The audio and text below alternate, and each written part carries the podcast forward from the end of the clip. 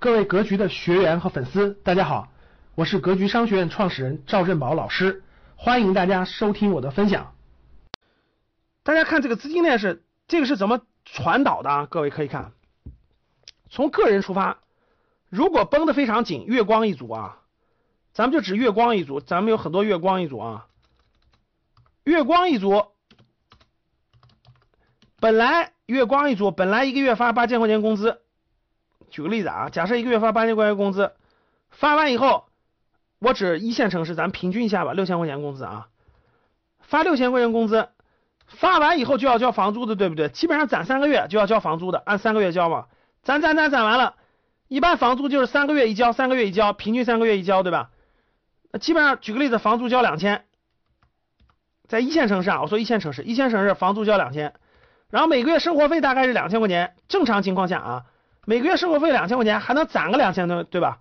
还有个两千，结果呢，这个基本上每个月都每个月都这个就是正常发了工资付房租，或者三个月一交，或者一个月一交，总之就是发六千块钱，两千块钱生两千块钱生活费，两千块钱交了房租，另外两千块钱就应个急，各各种就是这个储备，结果呢，这个收入突然下降了，对吧？收入确实突然下降了呀。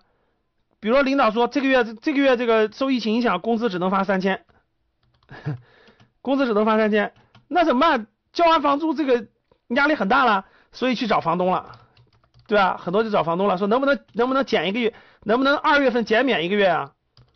是不是能不能二月份减免一个月？结果二月份减免一个月，这个这个这个这个，房东说找房东去了，房东说。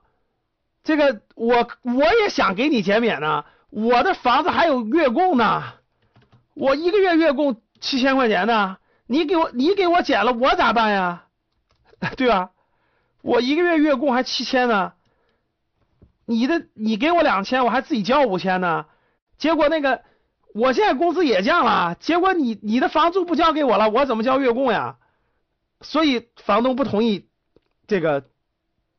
减免房减免房租，对吧？房东不同意减免房租啊，我也有贷款啊，我也得还啊，那我怎么给你减免呢？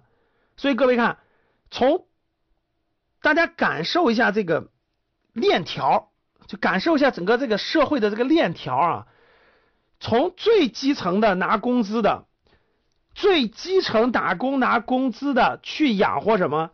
工资的一部分去还房贷，帮助房东还房贷，养活这个房子。然后这个房子，这个还的房贷和利息交给谁了呢？交给金融机构，对吧？交给银行，交给金融机构。啊，对呀。然后这个这个资金链条最基层最基层是大量的社会的中小企业主，中小企业主买的商铺、买的房子，个人工薪阶层买的这个房子，有的是买的房子，有的是租的房子。所以大家看这个链条，从租房子的链条一直往上滚动到。呃，月供房子，从月供房子到月供商铺的，从月供商铺的到月供，最后还最后什么？最后资金是还还还银行的，还房地产公司，还银行的。结果最底下的受打击，就最底下这个拿月光的这个拿钱的受打击，就是就是如果断档，如果断档，那房东就会受断档，房东断档就受断档，一直断档，哒哒哒哒，一条链接就连上去了。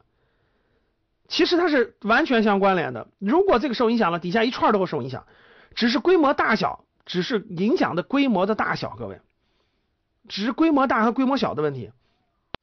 感谢大家的收听，本期就到这里。想互动交流学习，请加微信三幺幺七五幺五八二九三幺幺七五幺五八二九，欢迎大家订阅收藏。咱们下期再见。